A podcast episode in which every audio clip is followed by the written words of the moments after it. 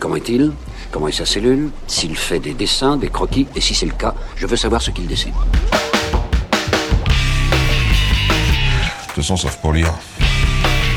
Je veux que vous me dessiniez comme une de vos françaises. C'était des BD porno de 8 pages. Ouais, une seconde, non? Je suis pas fini de lire. Bande FM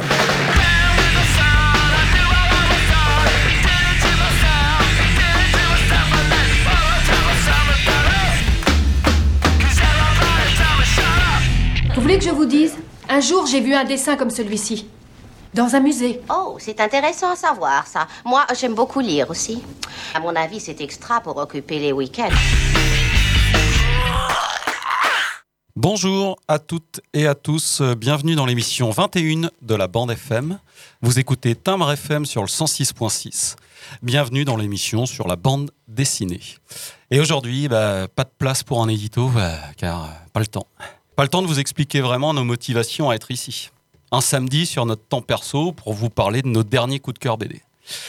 Malheureusement, je ne pourrais pas vous expliquer pourquoi nous prenons encore une fois sur notre temps de relâche pour tenter de vous communiquer notre passion pour le 9e art.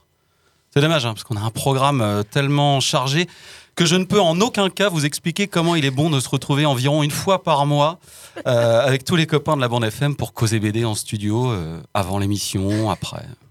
D'accueillir de nouveaux chroniqueurs, de nouvelles chroniqueuses, car c'est le cas à chaque émission en ce moment.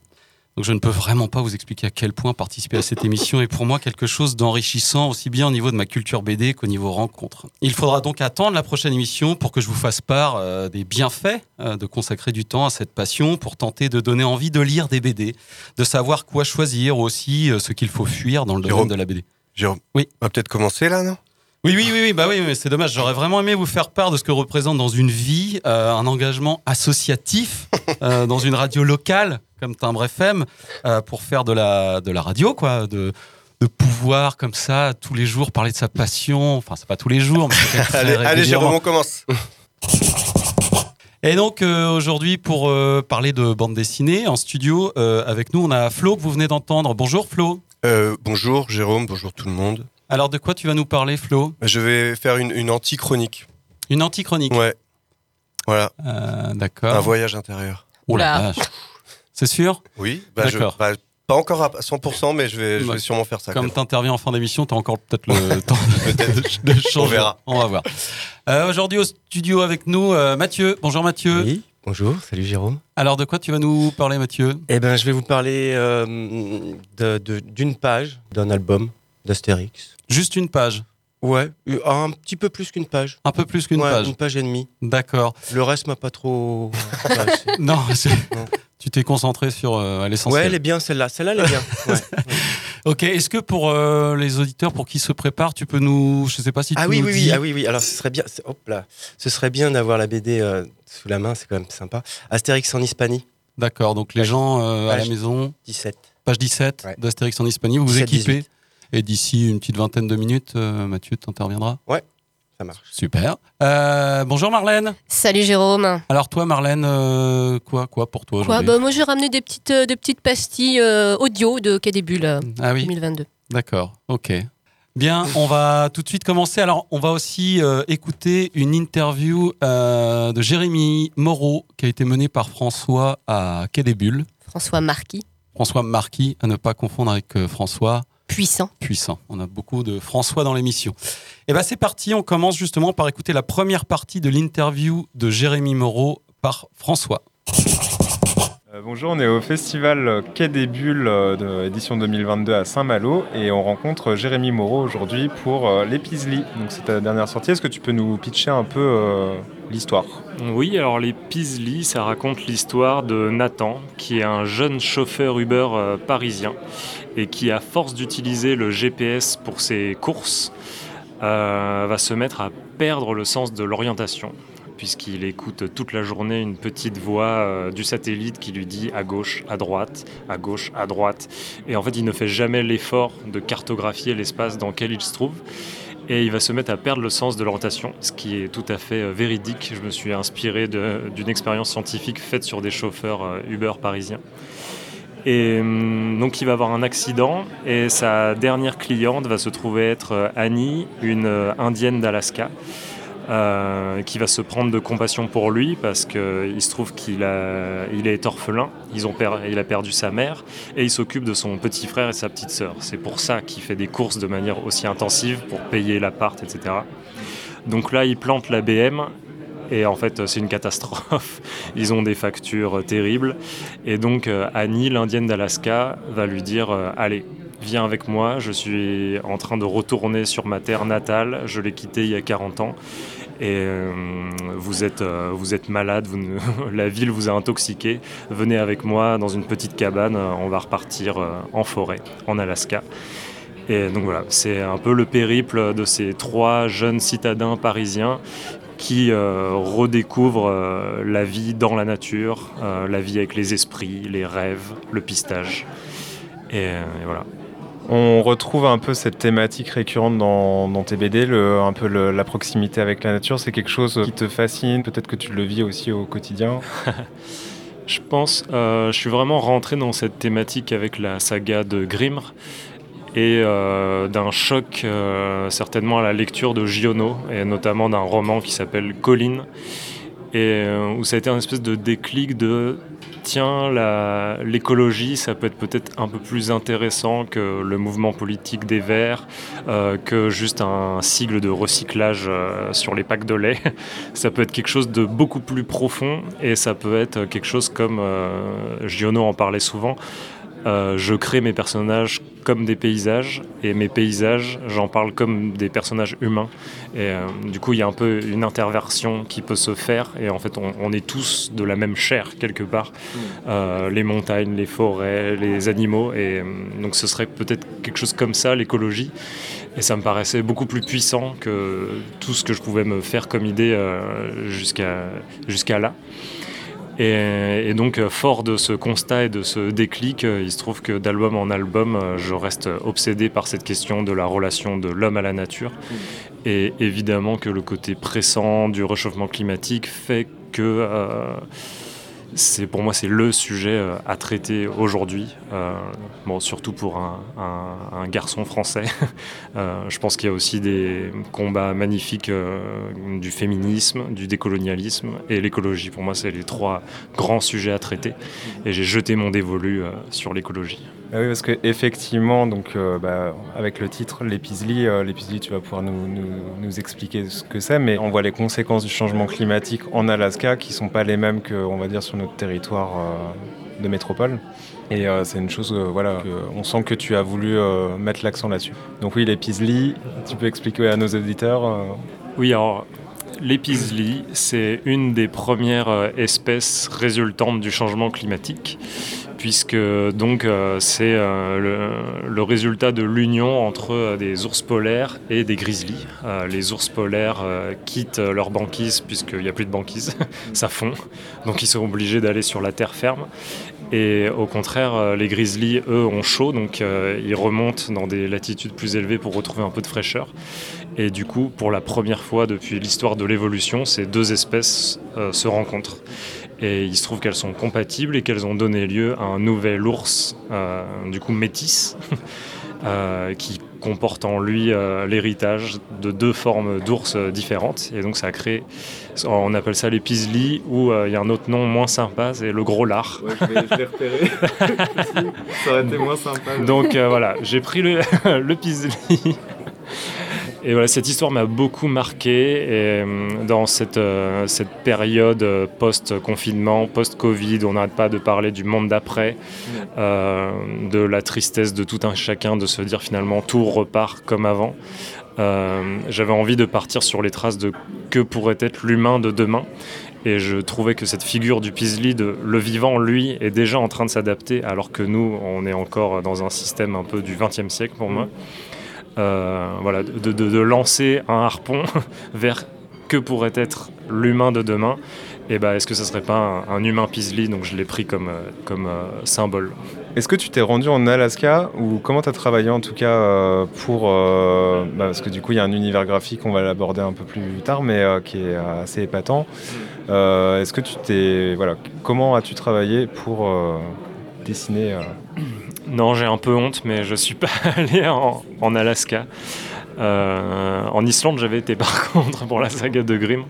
Mais c'est vrai que bon voilà, je marche un peu sur des œufs parce que dans cette époque d'appropriation culturelle, j'essaie de faire très attention avec ça, surtout que je mets en scène aussi des Gwich'in d'Alaska, donc des indigènes.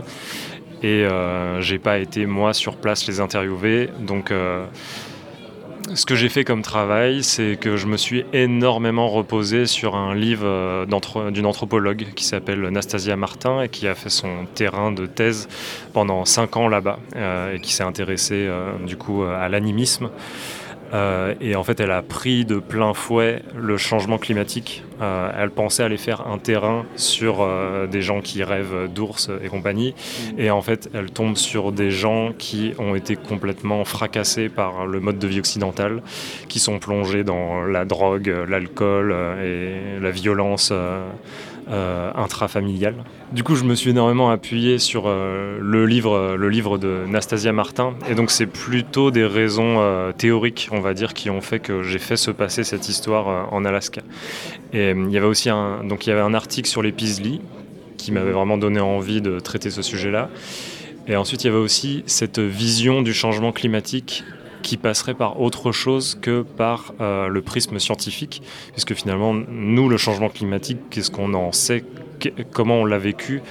Pour le moment, ça reste globalement euh, les rapports du GIEC, ça reste euh, des articles Facebook avec des statistiques qui nous disent attention, on va droit dans le mur, mais concrètement, nos vies n'ont pas hyper changé. ça vient petit à petit. Les étés sont de plus en plus inquiétants. Mais hum, en fait, à l'époque où elle a fait son terrain, c'était il y a 10 ans. Il y a 10 ans, euh, le changement climatique en France, il n'était pas vraiment très ressenti. Et hum, ce que j'ai trouvé extrêmement beau, en fait, euh, dans ces articles et dans ce livre d'anthropologie, c'est que le réchauffement climatique se ressent dans les chairs, quoi, de, de manière charnelle, dans leur, euh, leur rapport à la chasse. Euh, toutes les routes ancestrales sont modifiées, les saumons sont perdus, ils n'arrivent plus à retrouver leur chemin qu'ils font depuis euh, des centaines de milliers d'années. Il y a une espèce de brouillard généralisé. Et, donc ce, retour d'un monde en métamorphose, cet immense brouillard, ce temps du mythe, bon, on n'en a pas parlé, j'ai pas expliqué ce que c'est, mais c'est un peu l'idée que Bon, le temps du mythe, c'est une espèce de soupe originelle où toutes les âmes euh, seraient toutes communicantes et identiques les unes aux autres. Il n'y a pas de différence entre un saumon et un humain, euh, entre un ours. On est tous des mêmes esprits, des mêmes âmes, et on viendrait tous du temps du mythe, qui est une espèce de, soupe où toutes les âmes sont capables de communiquer les unes euh, avec les autres. Et il y aurait une espèce de spéciation qui s'opère à un moment donné, et comme on enfile des costumes physiques et on va se mettre à se cacher les uns des autres et on ne se comprend plus hmm. parce que euh, on est devenus des espèces différentes. C'est un petit peu ça euh, le, temps du mythe et c'est à l'opposé de notre conception, euh, nous en Europe où euh, on pense que notre intériorité elle a rien à voir avec celle d'une plante ou d'un hérisson.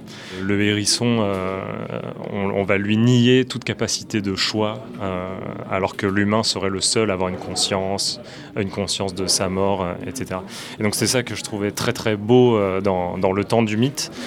Et il y a cette idée que le changement climatique est un petit peu le, retour des métamorphoses, des changements, des choses qui ne sont pas stabilisées. Mm-hmm. Et je trouvais ça très puissant de voir le changement climatique d'une nouvelle manière, plus poétique et mythologique. C'était la première partie de l'interview euh, menée par euh, François avec Marlène à la technique, euh, l'interview de Jérémy Moreau à Quai des Bulles 2022. D'ailleurs, on en a parlé de la BD Les Pisli de Jérémy Moreau dans l'émission 20, la précédente, l'émission 20 de la bande FM, si vous voulez écouter notre petite discussion qu'on avait menée avec François et Charlotte. Et d'ailleurs, euh, qu'à début 2022, où nous étions euh, en nombre, la bande FM, on avait mené euh, avec Marlène quelques petits micro-trottoirs. Jingle. Ok, nous nous trouvons donc à Quai des Bulles, à Saint-Malo, pour l'édition de 2022. Je fais ça tous les ans. Parce que c'est joli. On va interviewer des gens? Donc, comme tous les ans, comme l'a dit Jérôme, on va à Quai des Bulles en équipe et on propose un, petit tour. Je vous propose un petit tour dans les coulisses de Quai des Bulles 2022 avec Timbre FM. Ah merde, ça enregistre Bah oui, je fais n'importe quoi.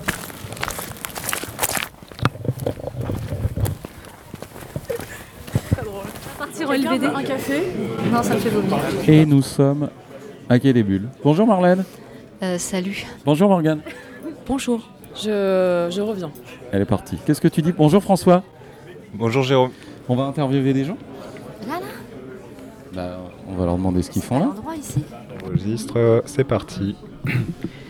Du coup, je commence en disant qu'on est à Quai des Bulles, c'est ça?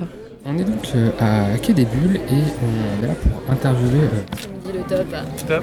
Ouais, non, non, je suis désolée. Je sais, je... Donc je vais y aller. Euh, bonjour tout le monde. Bonjour Florian. Première question bête, j'aime bien. on va pas lui refaire le. euh, on, va... on va pas le refaire Marlène. Euh, attendez, attendez, là, il n'y avait pas tout le monde là. Euh, Mathieu, t'étais pas là. On a entendu Jérôme, on a entendu Morgane, il y avait Florian, François l'ancien, François le nouveau, qui vient de rejoindre la bande. Bah, il manquait Justine. Ah oui, Bah, elle était là pourtant, Justine. il me semble. Pas longtemps. Bah, ça fait longtemps que qu'elle n'a pas présenté d'émission non plus, Justine. C'est vrai. Alors que Jérôme euh, en Ouais. présente de plus en plus quand même. Ouais. Enfin, on, on t'entend de plus en plus, je trouve. Ouais. J'ai l'impression que tu prépares un sale coup. Je sais pas, tu, tu, tu l'as vu à quel début, toi, Justine? Ici à Quai des Bulles, les marches sont assez douces. Bah, euh, non, mais essaye pas de noyer le poisson, Jérôme, là. À vous, là. T'essayes, t'essayes de, de, de prendre la place de Justine, là. T'essayes de, de détrôner, là, c'est ça? Je m'aime énormément. C'est pour ça que je suis ici. C'est pour parler de moi. Beaucoup. Bah voilà, voilà. La vérité éclate enfin au grand jour.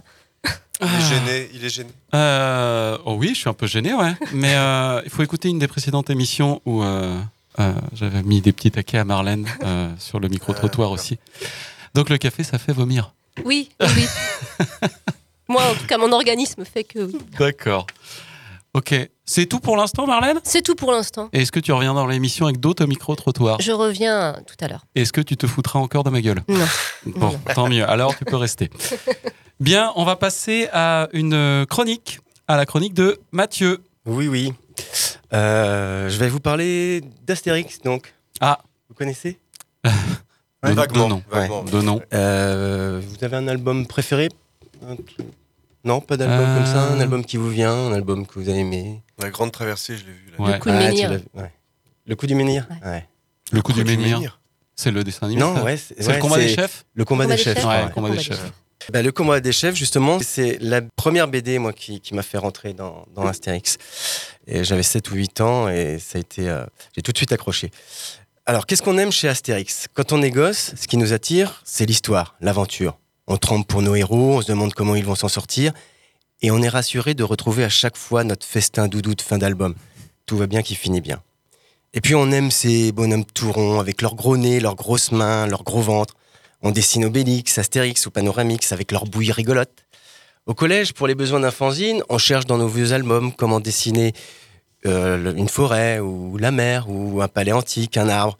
Et pour ça, Astérix, c'est une mine d'or. On découvre les subtilités de la narration, les récurrences, on apprécie l'humour ou les anachronismes et les jeux de mots qui sont comme des trésors cachés que seuls les grands comprennent. Je me souviens d'ailleurs qu'un copain m'avait dit que son oncle, qui avait fait du latin, comprenait les phrases du vieux pirate et que c'était là que se dissimulaient les meilleures vannes. J'avais été très impressionné. Bon, après, je- j'ai traduit, quelques, j'ai traduit quelques. Mais puis, c'était pas si. Non, c'était pas si- Non, non, non. Un peu plus tard, on découvre euh, Gottlieb quand on est euh, ado, euh, Torgal, Enki Bilal, Manara. Hmm, Manara. Ah, bon. Bref, on grandit et on se dit que la BD à papa, désolé Jérôme, ça va bien, mais ça. Bah oui, tu n'avais pas une chronique qui Bah si, ouais, je sens bien que Ouais. tu marches sur mes plates-bandes. Bon, bah, c'est ça, c'est c'est bien, c'est bien, c'est bien, mais euh, ça manque de liberté de ton et que, bon, Goscinny, c'est cool, mais Uderzo, c'est pas génial. Uderzo, c'est pas génial. Ah, putain. Et dire que je l'ai pensé. Et dire que je me suis dit qu'avec n'importe quel dessinateur, Astérix serait aussi bien, voire mieux. Qu'est-ce qu'on peut dire comme connerie quand on est ado quand même Je vous propose, pour bien comprendre le talent d'Uderzo, que nous nous arrêtions donc sur une page ou deux. Ah. En particulier. Donc vous prenez l'album Astérix en Hispanie, page 17. Je l'ai. C'est bon? Voici d'abord le scénario que je suppose inventé par Goscinny et proposé à son dessinateur. Suivez bien l'action et particulièrement le trajet du, poisson. Alors, petite parenthèse, pour la prochaine fois, faites cet exercice. Oubliez un instant que vous savez lire et parcourez les pages, rapidement, sans les lire. C'est hyper drôle, même sans les paroles. Bon, alors je résume. Obélix vient de s'engueuler avec Ordre Alphabetix, à qui il a acheté un poisson avant de le lui rendre, car Pépé, la petite teigne hispanique qu'il a en garde, n'en veut plus. Mais le poissonnier n'est pas d'accord et le lui rapporte. Obélix, déjà bien échauffé par Pépé, balance le poisson de toutes ses forces et naturellement le poisson atterrit sur cet Automatix. Le forgeron furieux vient s'enquérir de son propriétaire auprès de ses deux compères. Obélix, non pas parce qu'il a peur de se battre, mais parce qu'il a de la suite dans les idées, désigne Ordre Alphabetix. Et aussitôt, le descendant de Vulcain assomme son meilleur ennemi avec sa dorade que le poissonnier s'empresse de lui retourner, sauf qu'il le rate et que c'est un petit Gaulois qui n'avait rien demandé qui se la prend en pleine face. Ce villageois, chétif mais téméraire, croyant que c'est cet Automatix le coupable, frappe le forgeron avec son poisson. Le caresseur d'enclume ne fait pas de détails et envoie Gaulois et Dorade sur le ventre rebondi d'Obélix qui projette l'impudent vers le ciel avant de participer à une formidable baston générale, comme on les aime. Bon, voyons maintenant l'action au ralenti et arrêtons-nous sur les choix du dessinateur. Tout d'abord, le découpage. Je vous ai dit qu'Ordre Alphabetix rapportait le poisson à Obélix. Mais habile, Uderzo choisit de ne pas représenter le poissonnier, mais préfère nous montrer Obélix chez lui en train de gronder Pépé, tandis qu'une bulle venant de l'extérieur nous avertit que quelqu'un l'interpelle.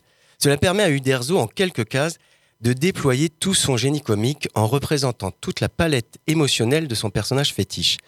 Observez bien ses mimiques et sa posture d'Obélix. Donc, d'abord, il est fâché face à Pépé, surpris quand Ordre Alphabetix l'interpelle, ahuri quand il reçoit le poisson dans les bras, faut le voir sortant de sa hutte là, et son petit air, ses yeux, etc. Furieux lorsqu'il le lance, et enfin étonné et peut-être légèrement gêné quand il voit où son projectile a atterri. Car si lui voit où il est arrivé, nous, lecteurs, ne voyons d'abord pas qui a reçu la dorade. Uderzo a préféré nous laisser imaginer ce que voient les deux Gaulois. Quand on voit apparaître cet automatix rouge de colère, regardez la mine pleine de mauvaise foi d'Obélix. Et avec quel raffinement Uderzo a dessiné la petite main boudinée qui dénonce Ordre Alphabetix. La case suivante, il faut voir aussi avec quelle invention Uderzo représente Ordre Alphabetix, dont la tête aplatie par le poisson rentre dans ses épaules alors que ses bras se raidissent et ses jambes font le grand écart dans un mouvement réflexe qui nous rappelle, je sais pas si vous vous souvenez, ces petits pantins de bois qu'on faisait bouger en tirant sur une ficelle qui leur sortait par le derrière. Et puis, comme toujours chez Uderzo, détail délicieux. Il y a ses doigts de pied qui se crispent sous la violence du coup. Le strip de trois cases qui suit, après que le forgeron s'est fait justice, est savoureux. Le molosse repart de la gauche vers la droite en se frottant les mains. Le même plan moyen nous le montre, toujours dans le même sens, se penchant au dernier moment alors que le poisson le survole. On n'a pas vu qu'il l'avait lancé, mais là encore, c'est pas utile. La troisième case ne change pas de plan, mais le forgeron s'est retourné. Et sur la droite apparaît le pied d'un nouveau protagoniste. Là encore, Uderzo nous laisse imaginer qui a reçu la dorade et comment. C'est quand il frappe cet automatix par derrière qu'on découvre ce Gaulois anonyme. Mais à nouveau, nous ne voyons pas la réaction de sa victime, mais seulement ses conséquences qu'on devine vives et brutales, car à la case suivante, le frêle Gaulois, lorsqu'il s'écrase sur le bide d'Obélix, a encore le poisson à la main et les jambes dans l'exacte position qu'elles avaient lorsqu'il a surpris cet automatix. Bang fait le ventre d'Obélix, Poc fait le Gaulois quand son compatriote l'expédie vers le ciel, Youpi, hurrah fait le lecteur quand il découvre à la dernière case de cette planche la magnifique bagarre que nous Ah, offrent nos amis gaulois. Ouais. Olé. Olé. Bien, merci Mathieu pour ce, ce plan détaillé. Voilà, bah écoute, euh, j'attaquerai une, une autre page la prochaine fois. Ouais. il y a de quoi faire, il y a 23 albums, 48 pages. euh, J'ai 1000 chroniques comme ça. 1000 je crois. chroniques Ouais, je crois. ouais, pour ouais. bien euh, détailler le dessin du Derzo. Ouais, c'est important que les gens comprennent hein, quand même.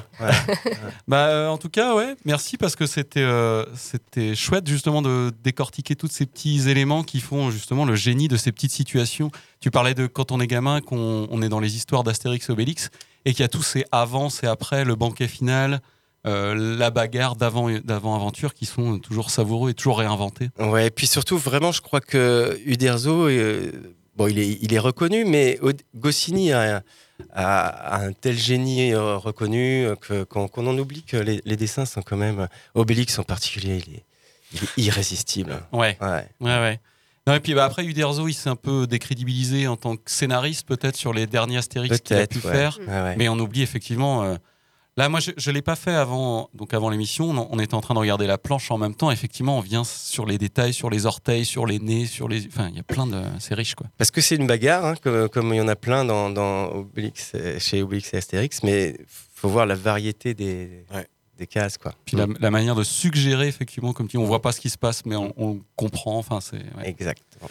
Merci Mathieu. De rien. Et euh, bah, je vais quand même en profiter pour faire une habile transition, parce que Mathieu a fait une chronique euh, sur une planche. Alors du coup, on va écouter une Oh, musique merde. qui s'appelle Ah non, mais- Sur la planche Jérôme d'émission. de la femme.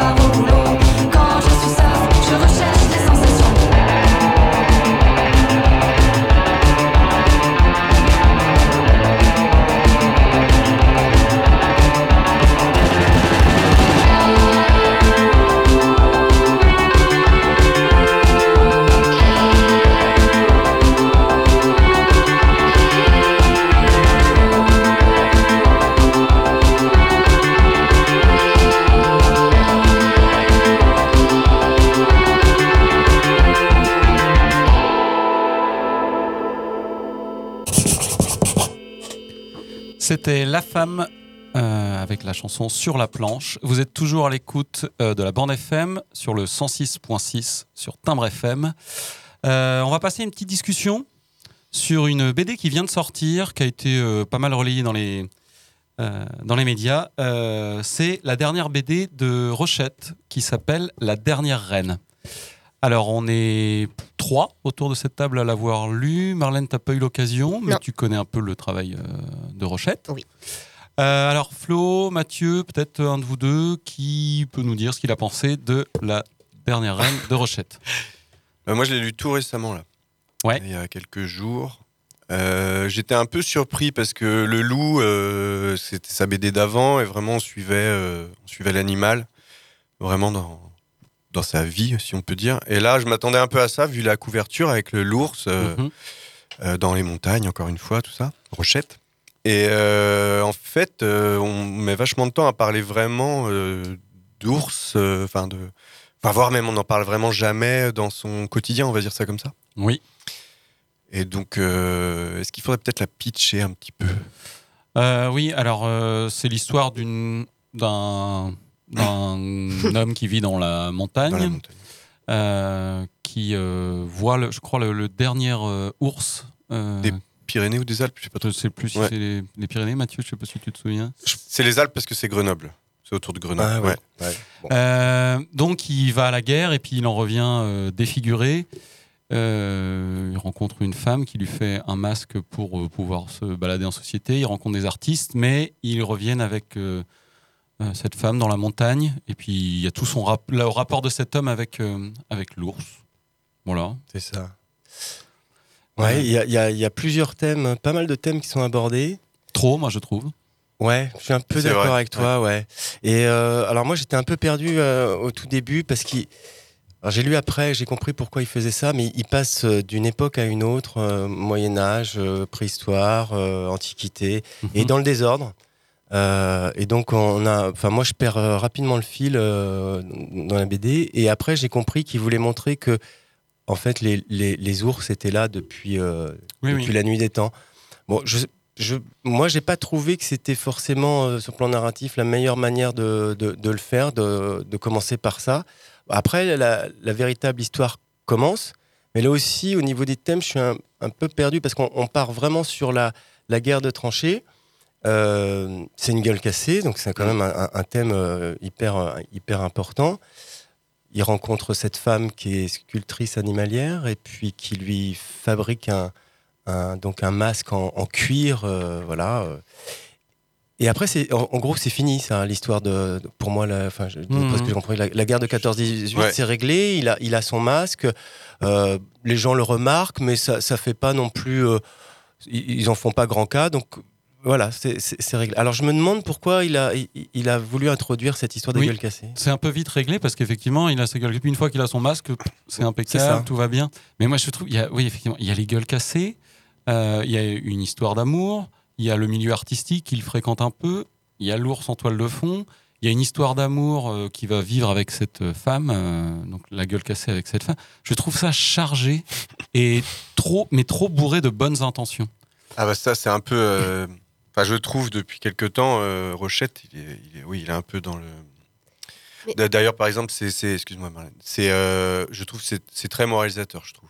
Sur... euh, et même dans, dans ses interviews à la radio, Oui. il est vraiment euh, l'homme, c'est ignoble, ce qu'on fait. euh, Enfin, Mm. moi, c'est un, un discours qui.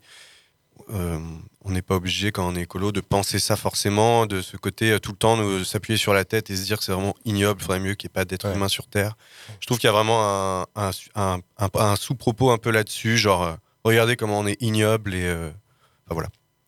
Non, moi j'avais une question, mais c'est du coup l'histoire de, gueule- la- l'histoire de la gueule cassée, elle est reliée à l'ours d'une quelconque Bah, façon ou... En fait, il a grandi euh, donc dans les Alpes, Mm. si on se souvient bien, et, euh, et donc cette gueule cassée, il va faire ensuite découvrir à la, la, la femme qui lui a fait un masque, qui lui À son faire des- crush. voilà, son crush. Ça, ouais. on peut le dire. C'est pas dit dans la BD comme ça. mais- et euh, il va lui faire découvrir euh, son rapport à la montagne. Et, euh, et il- étant gosse, il a connu un peu la mort de la dernière reine. euh, Qui était censé être la dernière Ouais. ours des Alpes à l'époque. Mais je pense que la- la- le côté gueule cassée, ça, ça, ça relie ce que tu, ce que tu dis, Flo. C'est c'est montrer vraiment l'absurdité du monde des hommes et, et l'horreur absolue. Parce que c'est vrai que la, la Première Guerre mondiale, Ah toutes les guerres sont plus ou moins débiles, mais celle-là, elle est particulièrement.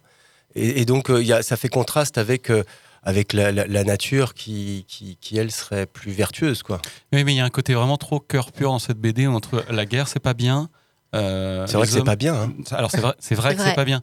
Mais T'es euh, pour la guerre, Jérôme Ah, comment Oui, t'es pour la guerre. toi. Oui, j'aimerais faire une émission de radio Bah, spéciale guerre.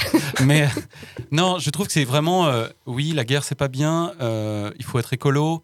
Il y a même un côté, euh, la- la- je sais pas, la montagne, c'est plus beau que la ville, parce qu'il l'amène Ouais. découvrir. euh, Ouais. Enfin, il y a un côté vraiment, oui, je trouve, donneur de leçons. Ah oui, grave, il a ça, ouais. Après, elle, la- la- finalement, le- le- moi, je me suis quand même laissé prendre un petit peu par l'histoire.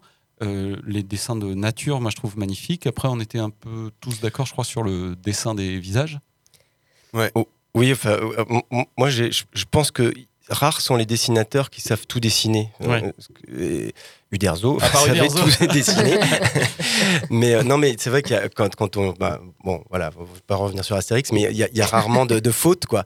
Euh, et, et en fait, il y a des dessinateurs qui dessinent bien les bâtiments, des dessinateurs qui, qui dessinent le mouvement. Il y a vraiment des, je sais Ouais, pas, un Gérard Blin, par exemple, le mouvement, ou euh, Bastien Vives. Euh, et Rochette, lui, c'est c'est c'est la roche, quoi. C'est la, la Mhm. montagne. Et ça, c'est il le fait super bien.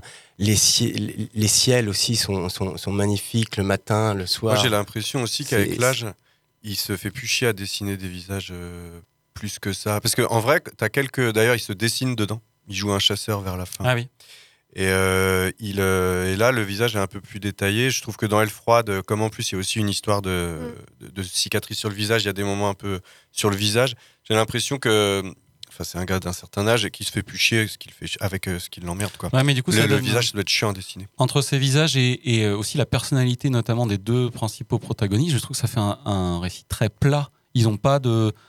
Enfin, la psychologie des Ah bah, personnages, il n'y a pas grand Je, chose. je voulais en parler et je trouve même dans leur, euh, dans leur relation, il y a un truc moi qui m'a un peu choqué, c'est qu'ils décident de tout. Donc euh, ils ont, il a une relation amoureuse avec une... Et si Mhm. on, on re- on relit la BD sous cet angle-là, alors à un moment donné, il lui montre une caverne, elle lui dit mais c'est une découverte incroyable pour euh, l'humanité, il y a des dessins rupestres et tout. Et il est là, non, non, euh, euh, t'as- tu vas pas en parler, c'est un secret. On va pas faire comme ça. Ouais, et puis euh, il y, a une, euh, il y a une sculpture d'ours euh, femelle. Parce qu'on n'entend pas le E dans ours. Mais euh, il y a une sculpture d'ours et il lui dit, tu- comme elle est Ouais. sculptrice animalière, il lui dit Ouais, Tu c'est vas vrai. faire ça et tu vas le vendre là et tac. Et euh, ça, ça m'a un peu mis mal à l'aise parce que je me suis dit Bon, bah, euh, il a une vision un peu de. Enfin, je sais pas si c'est l'auteur pour le coup, mais en tout cas, dans son personnage, a une vision de la femme un peu. euh, C'était l'époque. Ouais. Oui, Mathieu. Et ouais, et pour autant, c'est, c'est, j'ai, lu aussi qu'il disait que il avait, euh, on lui avait reproché de, de faire des BD un peu euh, masculines, viriles, mâle. etc. Alors, voilà. Donc lui il s'est défendu en disant que dans Elle froide, euh, il y, a- y la présence de sa mère, qu'un, personnage euh, qui le dit euh, Fort. fort, ouais. Et donc là, il s'est comme obligé, j'ai l'impression, à mettre un personnage féminin euh, pour être dans l'air du temps, peut-être, je sais pas. Mhm. Alors, enfin, c'est pas la première fois que je vois ça chez, chez des auteurs, euh, cinéastes ou autres, où on se sent obligé de. Vous voyez, euh, j'ai- parlé de, de, de, de la cause des Noirs, Mhm. j'ai parlé de féminisme, Et- j'ai parlé d'écologie. Je pense que, je- juste, Flo, je termine, mais je pense qu'à un moment, un artiste, il dit ce qu'il a à dire profondément, qu'il ce qu'il anime. Et puis, bah, tant pis Oui, si ne te euh, force Woody pas, Allen, quoi. il, il- il parle que des juifs new- new-yorkais, si c'est son truc, quoi. Et puis après, si on a envie de voir autre chose, eh ben, on va voir d'autres auteurs. Ce qui est important, c'est qu'il y ait une multiplicité d'auteurs capables de parler de tout. Ouais, ouais. Mais voilà, peut-être qu'il a eu tort de s'obliger Mais- à mettre une- un personnage féminin parce qu'il. Voilà. Oui, Flo. Ah, juste en plus, si on refait vite fait leur, euh, leur relation, donc elle elle elle l'aide parce qu'elle lui fait un faux visage qui permet de, comme tu dis, se montrer en société. Et donc là, elle, a- elle est dans la position de force, elle l'aide et tout ça. Et même dans la BD, je me suis dit, je vois où ça va, ils vont coucher ensemble.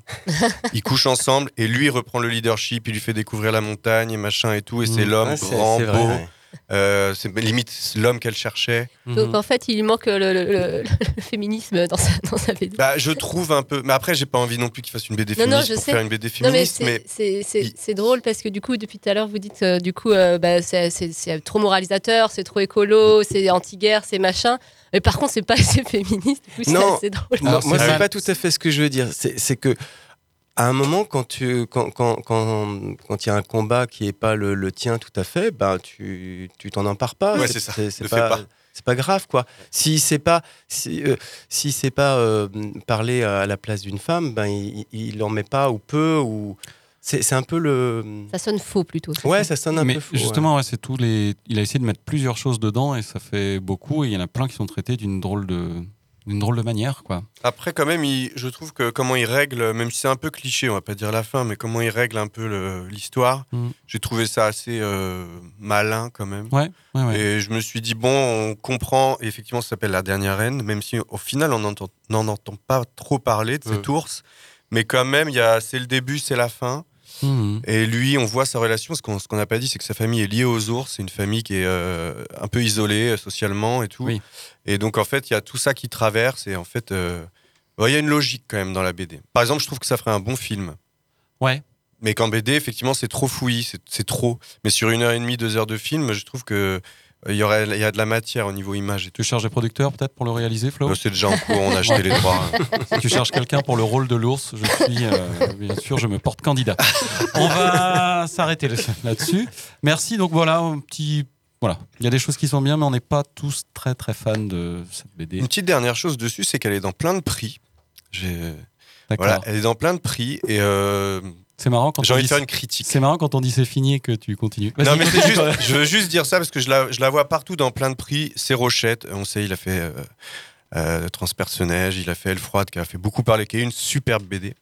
Et je trouve que depuis Le Loup, euh, bah voilà, il, il a juste à sortir une BD. Alors, elles sont pas horribles, mais il a juste à sortir une BD et elles sont dans plein de prix. Il est dans des sélections où moi, je trouve, en en lisant pas mal, comme vous autour de la table, que d'autres BD mériteraient, Oui, de oui. peut-être plus jeunes auteurs. euh. Il a la carte, quoi. Ouais, il a la carte carrément. Ça Ouais, m'agace un petit peu. On pourra faire un débat sur le loup parce que moi je sais pas dire que j'avais bien aimé le loup. On pourra en, en reparler une autre fois. Mais effectivement, il y a peut-être un. Il a la carte. Oui, il a la carte. Il a la carte. Bien, euh, on va stopper cette discussion définitivement. Et aussi, je Et on va passer à un petit micro trottoir. Nous nous trouvons donc à Quai des Bulles, à Saint-Malo, pour l'édition de 2022. Je fais ça tous les ans. Parce que c'est joli. On va interviewer des gens? Il y a plein de bons mondes à Quai des Bulles. Avec Jérôme, on a notamment rencontré Valentin des éditions La Poule qui pond, qui édite la première bande dessinée adaptée pour les personnes dyslexiques. On l'écoute tout de suite. Dans la vie, j'ai fait des livres. Je m'appelle La Poule qui pond, maison d'édition jeunesse, et je fais des livres notamment pour les enfants dyslexiques.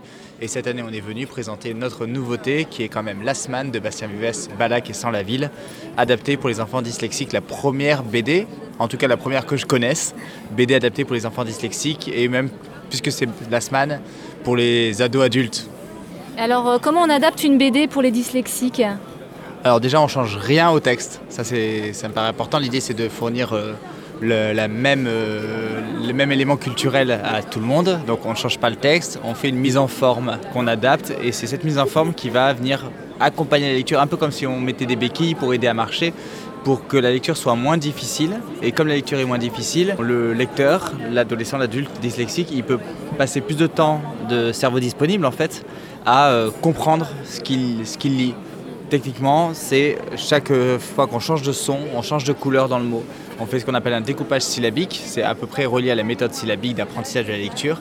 Et ça permet à l'enfant, à l'adulte, à l'adolescent dyslexique, au lecteur dyslexique, de euh, découper son effort de lecture pour une lecture plus fluide. Super, alors j'ai vu que ça passait oui, par des couleurs euh, notamment, ça passe aussi par des tailles de police, des... Alors forcément, quand on veut faire de la lecture lisible, on essaye d'éviter d'écrire n'importe comment. Donc on met une police euh, qui est plutôt, plutôt bien faite. Une police bien faite, c'est une police où on ne confond pas le A et le O, où le B et le P sont différenciés. C'est pas juste une symétrie. Une phrase bien faite, c'est une phrase où il y a des vrais espaces. On voit, moi je suis dyslexique et quand je veux lire une BD, euh, parfois bah, il n'y a pas beaucoup de place dans les bulles. Alors comme il n'y a pas beaucoup de place, euh, ils se disent bah, tiens on n'a qu'à serrer.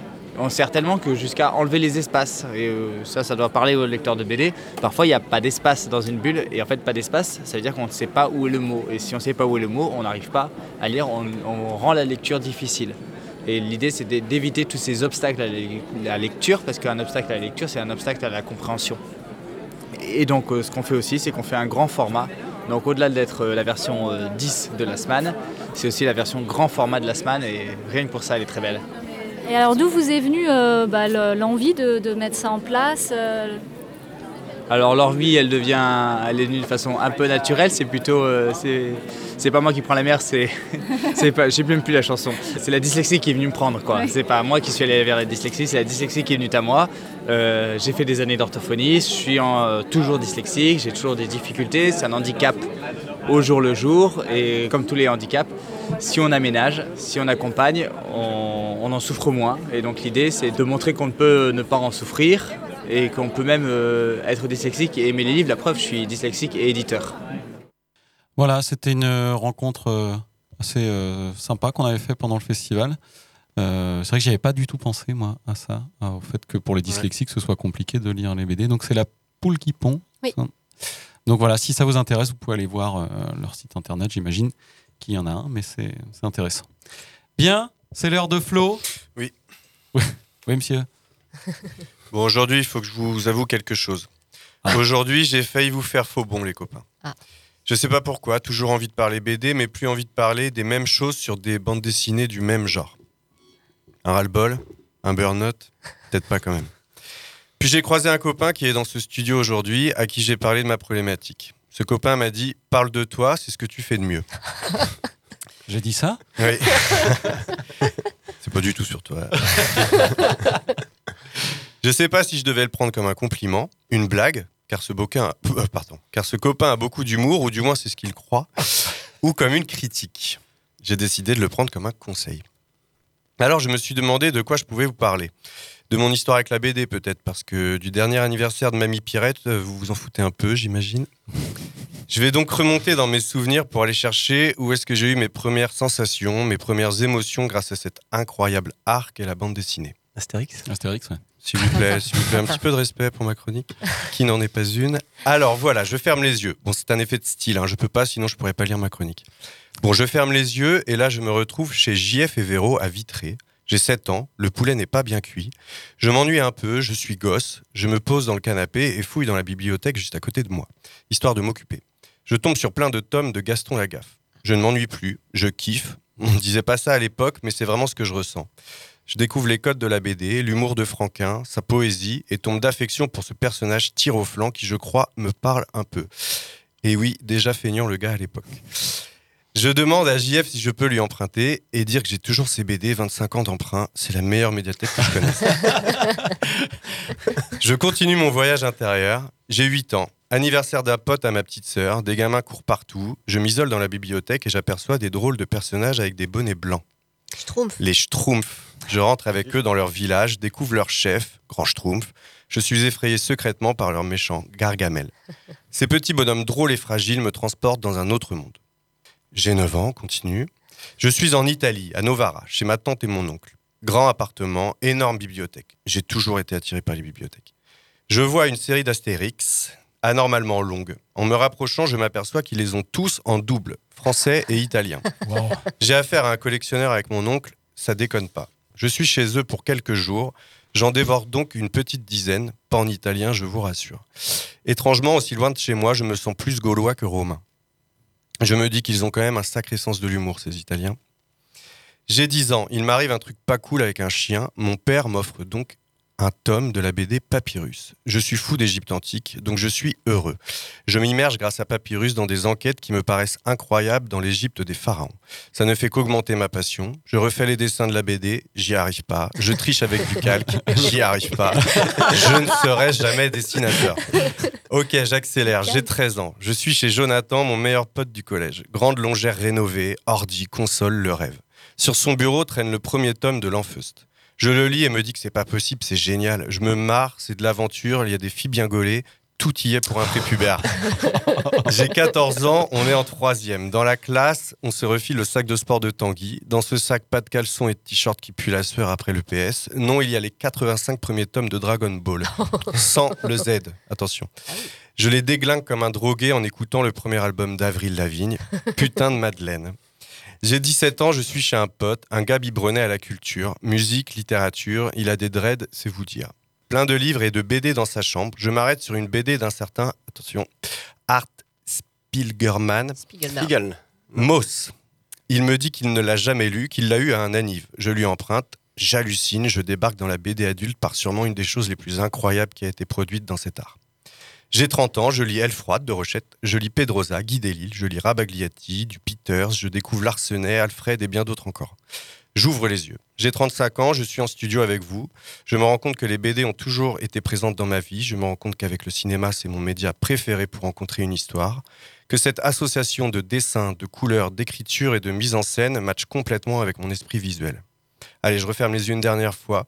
Et je suis dans un monde merveilleux où il y aurait des combats entre Obélix et Sangoku, où Gaston ferait des conneries avec les Schtroumpfs, où Papyrus enquêterait sur les pouvoirs de l'Enfeust. Un monde où je saurais dessiner et écrire, un monde où je raconterais mes propres histoires, un monde où j'arriverais à écrire une chronique. Ah non, pardon, ça je n'y arrive plus.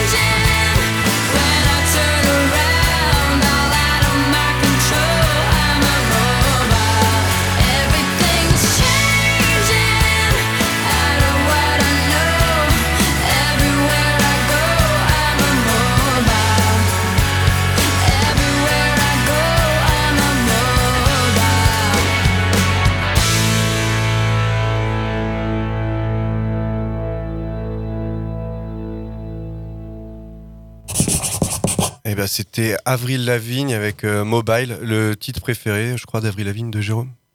Euh, merci Flo. Donc vous êtes toujours euh, à l'écoute de la bande FM. hein, sur le 106.6 Mhm. Timbre FM, donc on vient d'écouter effectivement Avril Lavigne. Je ne te remercie pas, Flo, mais je C'est très bien, Avril Lavigne. Je te remercie pour ta chronique qui était. euh, Jérôme, tu dansais pendant le. Mais oui, dansait. Ah, Arrête. On t'a vu. C'est faux. C'est faux. Bien, on va passer à la suite euh, avec euh, bah, justement la suite de l'interview menée par François et Marlène euh, de Jérémy Moreau à Quai des Bulles. Ah Oui, parce que du coup, toute cette mythologie aussi, on la retrouve graphiquement, quand il y a des, rêves, en tout cas, de certains personnages. Et d'ailleurs, le graphisme, en fait, est très étonnant, beaucoup évolué, en tout cas, entre, je pense, euh, à Penser les plis du monde et euh, aujourd'hui euh, les Pisli. Est-ce que c'est une évolution de ton graphisme euh, d'une manière générale, ou est-ce que c'était une volonté de dessiner un peu autrement? Bah oui, oui, forcément. Alors bon, moi je suis un auteur qui se remet toujours en question. Donc euh, d'un album à l'autre, il y a toujours des métamorphoses. euh, même au niveau des techniques, etc. Mais bon, j'ai pas deux albums qui se ressemblent réellement.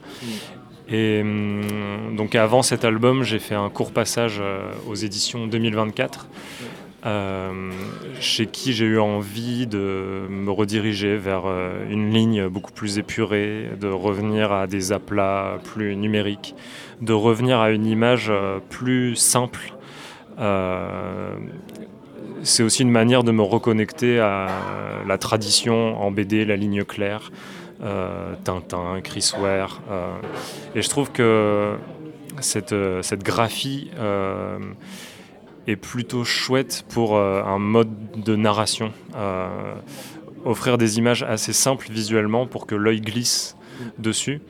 Et je commençais à trouver que mon style à l'aquarelle était un peu trop emprunté, euh, un peu trop euh, peinture. Euh, je trouvais que c'était pas forcément nécessaire d'avoir autant d'éléments euh, au niveau de la lumière. euh, c'est pas forcément utile et c'est presque nuisible parfois euh, à la lecture de, la case. Du coup, je réserve les effets impressionnants à certaines cases, mais euh, j'ai envie de revenir à une ligne plus pure, plus simple. J'étais aussi inspiré par le catalogue de 2024. Je pense à des albums comme Tulip euh, ou le travail euh, de Simon, euh, Simon Roussin. voilà, donc des lignes, des lignes plus simples. Chaque album m'emmène vers quelque chose de, différent, mais là j'ai gardé des éléments. J'ai commencé à créer ces animaux avec des formes un peu rondes, très fermées, très épurées, et j'avais gardé ce truc des petits points pour les yeux. Et euh, du coup, j'ai voulu garder ça. Je me suis dit, pourquoi est-ce que je dessine les bêtes avec un petit point noir et pas les hommes? Et je trouvais que c'était encore euh, une caractéristique de nos sociétés de l'humain a un supplément d'âme. Et donc on va lui faire des grands yeux pour bien montrer que voilà les yeux sont le reflet de l'âme humaine. Et je me suis dit bah non. Moi je vais dessiner les humains comme des bêtes. Et je vais garder ces petits yeux noirs euh, parce que c'est vrai qu'en fait chez les animaux on voit rarement le blanc de l'œil. Ça fait toujours quelque chose d'assez noir et euh, voilà j'ai eu envie de, de garder ça et, euh, et après, j'ai gardé un rendu assez numérique. Je trouvais que ça se prêtait bien euh, au propos du point de départ, avec le GPS, la numérisation du monde, etc. Effectivement, du coup, le, dessin, en fait, en tout cas assez étonnant. Moi, je, moi, j'ai trouvé ça incroyable, en tout cas, surtout la couleur. Euh, mais du coup, oui, étonnant euh, parce qu'en en fait, on s'attendrait plus à avoir un récit de science-fiction avec ce type de dessin et de couleur. Et là, on est euh, à l'opposé, en tout cas, du propos. Ouais, parce que sur la couleur, il y a des, on travaille vachement. Tu as travaillé vachement avec des, des fluos, un re- retour incroyable sur des couchers de soleil, des aurores, etc. Et on n'aurait jamais imaginé en fait avoir ce rendu avec un fluo. Bah moi j'aime bien euh, l'idée de brouiller les pistes et euh, de déborder les genres. Euh, j'aime bien en fait qu'il y ait un côté SF. En plus, la science-fiction est en pleine mutation. De, plus en plus, la science-fiction cesse de faire des grands voyages intergalactiques. L'écologie s'insinue de plus en plus dans les thématiques. Et donc la, science-fiction, ça va devenir de plus en plus en fait comment vivre sur Terre. Donc pour moi, d'un certain côté, c'est presque de la SF hein, que j'ai fait. Euh, Il y a quand même euh, cette espèce de description de que pourrait être euh, l'homme de demain, un homme qui revient dans la forêt. Il y a un moment, il y a Jenny, la copine de Zoé, qui est donc Jenny, c'est une indienne d'Alaska. Elle dit je rêve d'un monde où tous les scientifiques des villes mettraient tout leur savoir au service de la vie dans la forêt. Et euh, donc moi je me bats toujours contre l'idée de ah euh, encore euh, quelqu'un qui veut revenir au temps des lampes à huile façon Macron de voilà c'est les gens du retour vers la nature ah bah d'accord on va redevenir homme préhistorique alors si c'est comme ça bah non pas du tout en fait moi c'est juste tout le savoir humain qui est produit par les ingénieurs, etc., si on commençait à abandonner les objectifs marchands et euh, que tout le savoir soit au contraire euh, au, profit d'une vie euh, plus en accord avec la nature. Et je suis sûr qu'on pourrait complètement développer une vie ultra technologique, mais qui partirait d'un point de départ beaucoup plus égalitaire, beaucoup plus tissé avec le vivant. Puisque euh, bon, là on peut rentrer dans des débats euh, philosophiques, mais pour moi vraiment toute la modernité s'assoit sur une conception de l'humain est le seul à avoir une conscience. Tout le reste de l'environnement, déjà c'est une manière de parler, de renvoyer à tout ce qui est l'environnement, c'est ce qui nous entoure, mais comme si c'était un espèce de décor inerte. Et euh, tout, est tout est régi par des lois mécanistes et euh, c'est comme un grand domino. Et nous, on est les seuls à avoir une capacité de décision, de choix. Donc euh, on, est, on a aussi une responsabilité du monde vivant. Et en fait, pour moi, le grand changement écologique, c'est au contraire, en fait, on est, nous, dépendants, on est interdépendants. Pourquoi est-ce qu'on respire? Bah, Parce que les plantes nous donnent de l'air. Donc c'est un changement de paradigme. On enlève euh, l'homme de son piédestal et on le remet euh, dans euh, le vivant. Et surtout, on commence à prendre conscience qu'on est juste une manière d'être vivant différente. Quand on parle, il y, a- un mot que j'aime bien de Spinoza, il dit est-ce qu'une moule est moins puissante que l'homme? Bah ça dépend. à, à- à 20 mètres sous l'eau, je suis pas sûr qu'on soit plus performant qu'elle au final. Donc en fait, on est juste plein de formes de vie adaptées différemment euh, à- à des milieux. En fait, et moi je rêve d'un monde où euh, l'homme reprend sa place de vivant parmi les autres et commence à faire de la géopolitique comme les arbres. Euh, là, en ce moment, ça explose euh, les récits, les récits scientifiques sur la communication des arbres, l'intelligence des, Ouais, le, mycélium qui serait un espèce de nouvel Internet. Sauf que voilà, nous, notre Internet, en fait, il est incomparable. Euh, il est minable, notre Internet, parce que c'est que de la communication entre humains. Alors que le mycélium, euh, c'est une communication multi-espèces. Euh, et donc, moi, je, je rêve d'un Internet humain qui intègre tous les êtres vivants. Donc euh, voilà, en ce sens, pour moi, il y a un côté SF, mais pour moi, cet album, c'est un point de départ et il y a encore énormément de choses à dire sur le sujet. Euh, Merci Jérémy, euh, en tout cas, euh, d'avoir euh, accepté de nous parler euh, des euh, pour euh, notre émission La Bande FM. De rien, merci, merci beaucoup à vous. C'était donc la deuxième partie de l'interview de Jérémy Moreau euh, dans le cadre de Bulles 2022. C'était mené par François avec Marlène à la technique. Marlène d'ailleurs, qui a un dernier micro-trottoir à nous soumettre. Ok, nous nous trouvons donc à Quai des Bulles, à Saint-Malo, pour l'édition de 2022. Je fais ça tous les ans. Parce que c'est joli. On va interviewer des gens Euh, à Quai des Bulles, il y a du monde, c'est pas un scoop. Mais que font tous ces gens à Quai des Bulles? Qu'est-ce qu'ils viennent faire ici? Qu'est-ce qu'ils viennent chercher? On leur a demandé avec Jérôme. Bonjour, nous sommes à Quai des Bulles en présence de Kevin. Maïla.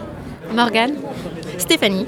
Alors Kevin, qu'est-ce que vous venez faire ici? Euh, je viens, je viens d'arriver là pour, euh, pour faire le Quai des Bulles. Je viens tous les ans depuis quelques années et du coup j'ai hâte de commencer.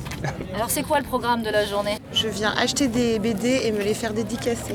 Euh, pour l'instant, je pense que je vais regarder le programme et j'aimerais bien faire toutes les expositions, me balader un peu dans le, dans le hall des BD et voir s'il y a des, euh, des intervenants à regarder aussi. Bah, euh, je suis amatrice de BD, passionnée de BD même, donc je viens euh, découvrir euh, des auteurs, voir des auteurs que je connais déjà, découvrir des nouvelles BD, éventuellement euh, dédicacer quelques livres et euh, voilà, regarder les expositions. Je fais le tour du quai et je vais voir les expos parce que j'ai un ami qui organise, enfin qui fait partie de l'asso et qui du coup a, a- a préparé des expos. Et ben, je viens euh, faire dédicacer des BD. Qu'est-ce que vous allez faire dédicacer Euh, là, j'attends pour euh, Alex Alix et euh, j'espère euh, avoir un ticket, mais c'est, ça devient compliqué pour certains auteurs des fois. Alors qu'est-ce que c'est que cette histoire de ticket C'est réserver sa place parce que les auteurs ont un certain temps limité et, et euh, peuvent pas dédicacer à tout le monde. Donc du coup, euh, il y a un certain nombre de, de places arriver à temps. J'aime- J'aimerais bien faire dédicacer un livre Aya de Yopougon euh, de hum, Marguerite Ou- Abouet et Clément Oubre de Oubrerie, d'ailleurs c'est maintenant. Donc je vais y aller. Et un livre de Pénélope Bagieux. Euh, voilà, Cadavre exquis, c'est celui que j'ai. Et puis éventuellement, si elle en a sorti un autre, euh, faire euh, une petite dédicace. Mais elle était ce matin, donc je l'ai loupée. Euh, mais j'espère avoir une dédicace de, euh, des auteurs de, de Aya de Yopougon. Et alors l'auteur que vous venez voir Il a écrit euh, Château des Étoiles. Voilà. Alors de quoi ça parle? Euh, alors, euh, ça fait longtemps que je l'ai lu, mais ça parle de, euh, d'aventure euh, dans euh, l'espace et, euh, et de relations entre euh, des- des- de pouvoir et de, de recherche de conquête de l'espace. Alors vous allez acheter quoi? Je ne sais pas encore, ça va être la surprise. Et, euh, donc au hasard, en fonction des auteurs qui sont présents. Exactement. Et je fais ça tous les ans. Depuis combien de temps? Depuis 5 ou 6 éditions. Très bien, merci beaucoup et bon festival. Voilà, c'était euh, Quai des Bulles 2022, des extraits micro-trottoirs euh, qu'on avait menés avec euh, Marlène. Flo, tu voulais euh, dire quelque chose? Non, c'est euh, c'est la deuxième fois qu'on fait ça après un Quai des Bulles. Et à chaque fois, j'ai cette impression que c'est une, une aventure incroyable d'être festivalier à Quai des Bulles. Choper des tickets, faut faire la, la queue pour les expos, pour les. C'est vrai? Ouais. Tu dépenses plein de thunes. voilà, c'est juste ça. mais non, mais ça me fait rire parce que c'est. Je sais pas où je vais là. C'est un festival qui grossit de plus en plus? Ah, c'est le deuxième de France. Ouais, Derrière ouais, Angoulême. mais ça ça fait. ça- récemment, hein, il est Ah non, il a, il- c'est là tr- euh, 40 et qui et- Je veux dire, il est passé deuxième récemment, il a, il a Non, non, grossi. ça fait longtemps. le- longtemps. Ça fait longtemps que c'est le deuxième de France. Après, moi, je l'ai vécu pour la première fois cette année. euh, Il y a du monde quand Il y a même. 40 000 Il faut- personnes sur le week-end. Il faut Ouais. être prêt à faire la, faire la queue. Chose que je déteste. Faire la queue pour des dédicaces. Pour des dédicaces, pour les expos, peut-être éventuellement à certains Ouais. moments. Ouais. euh, Il y a quand même beaucoup, beaucoup T'es de monde. et beaucoup, t'es beaucoup en attente. beaucoup, euh, Il y a beaucoup de monde dans les couloirs. Le, le, le site est pas si grand et euh, il y a- il y, a vraiment du monde. ouais. Ah, ça donne envie. hein. ah non, mais c'est top. Mais euh, nous, on a trouvé la bonne formule, c'est de, c'est c'est d'être dans un média amateur euh, dans le truc. Comme Oui, ça, oui. on fait pas de queue, on fait rien. Ouais, exactement. Rien. Chut, chut. C'est juste pour ça qu'on fait cette émission. Bien, allez, c'est la fin de l'émission. On va passer au traditionnel BD Minute. BD Minute. Une minute pour une BD.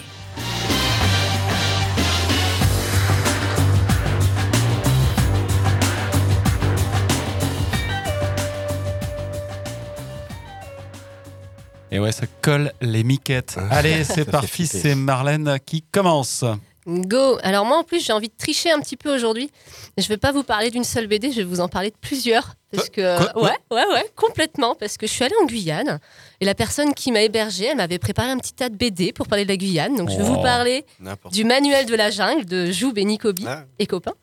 Euh, où en gros, euh, Joub et Nicobi rencontrent euh, des professeurs qui sont en Guyane et qui décident de les emmener euh, à Petit Saut, qui est un endroit dans la jungle, vivre une, une expérience dans la jungle, et c'est assez drôle. Et je voulais aussi vous parler des carnets de voyage de Gaston euh, en Amazonie, au Bagne et en Guyane, qui sont pareil, euh, des petits guides touristiques, mais de façon humoristique en bande dessinée, euh, qui plongent dans ce que c'est que la Guyane, ce que c'est que le Bagne, ce que c'est que la forêt amazonienne. Et donc je trouve ça très sympa quand on arrive dans un pays de pouvoir les découvrir via des BD. Et voilà, Wow. c'est ça. Je été bien accueilli. Voilà, c'est ça, exactement. Ah, Ah. Ça fait pas une minute. Ah, ça fait non, pas non. une minute. Ouais. Mince. Ah, c'est trop Pourtant, t'avais pris Eh plusieurs ben, BD, hein, bah ouais, la prochaine fois j'en prendrai 10. histoire d'être large. C'est au tour de Mathieu. Eh bien, moi, j'ai choisi euh, L'Orme du Caucase de Taniguchi et Utsumi. Euh, la première fois que je l'avais lu, j'avais, j'étais pas forcément rentré dedans parce que c'est quelque chose. C'est assez sensible, c'est, très fin. C'est ah oui, Taniguchi, j'ai pas. euh, Bon, c'est celui qui a fait euh, le, le Sommet des dieux, euh, Quartier lointain. Mm. mon père. Donc j'ai- j'aime beaucoup, beaucoup ses BD. Moi, je lis pas de manga et je trouve que son trait est, est savoureux. Je sais pas si tous les mangas sont aussi euh, fins et, sensibles, hein, mais là, je, je suis assez admiratif. Il sait tout dessiner, lui. Alors, il sait dessiner les, la ville, les, les- les personnages, les, les expressions, les, les cadrages changent sans arrêt. C'est un peu le Uderzo Oui, c'est- japonais. Ouais, non, ouais, ouais. Non, c'est c'est un autre genre, mais effectivement, hein, c'est des, marrant, quand même. c'est- c'est des dessinateurs qui savent tout faire, quoi. Et, euh, et, et- et j'aime aussi beaucoup les thèmes. On, on en, c'est des, des- il, euh, il parle du lien entre. Ah là là là. Tu nous as beaucoup parlé du dessin. c'est- Tu aimes bien parler du dessin beaucoup, Mathieu. Je, je ferai une deuxième BD minute. sur- Sur Flo le, gagne du thème. temps. hein, Ouais, Flo c'est gagne non, du c'est temps. Flo perd du temps. je dirais. À Je toi, peux parler Flo. de ma BD C'est parti. C'est de Cap et de mots. euh, Oh le jeu de mots. euh, ouais, mais putain, je peux vraiment pas en parler. De Flore Vesco, euh, qui avait écrit un livre jeunesse euh, du même nom et qui a été adapté euh, par elle et par Kerasquet, qui est un duo de Mm. dessinateurs bretons. Et alors, le dessin en particulier, je le trouve hyper chouette, hyper frais. Et euh, sinon, la C'est BD. trop frais, ouais. C'est super frais. Non, mais vraiment, c'est, euh, je trouve le dessin, euh, les couleurs, tout sont incroyables. Et euh, ça se lit très bien. Et le- l'histoire, c'est une jeune fille, un peu au, un- au moment un peu euh, vie de château, un peu Louis XVI, bon, je dis ça comme ça, mais euh, où, euh, qui va absolument être euh, euh, dame de la reine, là, je sais plus, demoiselle de la reine. Dame de compagnie. Et c'est toute son histoire en fait. Et puis euh, l'histoire est assez. C'est un peu jeunesse, mais l'histoire est vraiment rigolote. On passe un beau moment quoi. C'est comme regarder un, un dessin. Je sais pas où je fais. Encore. C'est-à-dire c'est comme regarder, regarder un bon Pixar avec ses gamins où on se dit bah c'était pas mal quand même. Ouais. Voilà. Ça m'a fait un peu cet effet-là. euh, ouais voilà. ouais. Bonne bonne fin. euh, Ouais. Un méchant mais qui est pas si méchant. etc. Ok. C'est à mon tour. Euh, moi, je vais vous parler de Junk de Bruno et Potier. Alors, je suis assez étonné. En 12 ou 13 émissions de la bande FM, j'ai pas ou très peu parlé de Bruno, qui est un dessinateur que j'adore. qui est quelque chose de très euh, cinématographique, je trouve, dans son, dans son dessin. Euh, bon, les visages, il y a quelque chose parfois d'un peu euh, étrange aussi. Ça doit être dur à dessiner, les visages, je sais pas, je les dessine pas moi. Junk, donc c'est de Bruno et Potier, c'est une histoire de vieux c'est un western pendant voilà c'est d'anciens brigands on va dire parce que j'arrive pas à trouver d'autres mots là tout de suite qui se réunissent pour partir à la recherche d'un trésor qui n'existe pas vraiment ou en tout cas qui a été placé par un de leurs camarades. Et c'est toute une épopée western dans la neige où tout le monde euh, voilà se tire un peu dans les pattes ressasse euh, le passé. C'est assez voilà c'est assez fun ça ça tire dans tous les sens euh, vraiment moi c'est Bruno c'est ça c'est du fun c'est pas euh, Pixar avec les enfants, mais c'est un côté un peu comme ça, comme tu disais, Flo, mais un truc confortable. Vraiment des histoires. euh, je suis pas choqué, je suis pas émerveillé, mais c'est C'est pas frais mais fun. c'est efficace. Est-ce qu'on fait un petit tour pour rappeler les références? Alors, le manuel de la jungle chez Dupuis, de Joum, Nicobi et copains, et les carnets de voyage de Gaston, euh, l'Amazonie, le Bagne et la Guyane aux éditions Orphi. Mathieu? L'Orme du Caucase, Taniguchi et Utsumi chez Casterman Écriture. Euh, Flo Euh, de Cap et de mots, de Flore Vesco et du duo au dessin Kerasquette chez Dargo. Et donc moi je vous ai parlé de Bruno et Potier, euh, Junk, qui est un intégral qui est sorti chez Très étrange. Bien, c'était l'émission 21 euh, de la bande FN. FM. Oh, Le lapsus est dégueulasse. Oh, les gens sont en train de sortir du studio. Ah C'est- là là là là. Euh, bon, comment se remettre de ce lapsus Je ne sais pas. Euh, une émission en tout cas euh, sur la triche, parce que Marlène présente deux BD dans le BD Minute. Et ouais. Mathieu écrit son BD Minute. Non. Euh, Presque, presque. Presque, un petit peu. Euh, Flo et Mathieu font des chroniques sur la BD à papa, ce qui normalement est mon domaine de prédilection. Donc une drôle, vraiment une émission un peu Une bizarre. drôle d'émission. Ouais, une drôle d'émission. On se retrouve très bientôt pour la 22 sur le 106.6 Timbre FM. Bisous à tous. Comment est-il Comment est sa cellule S'il fait des dessins, des croquis, et si c'est le cas, je veux savoir ce qu'il dessine. De toute façon, sauf pour lire. Je veux que vous me dessiniez comme une de vos françaises. C'était des BD porno de 8 pages. Ouais, une seconde, non? Je suis pas fini de lire. Bande FM.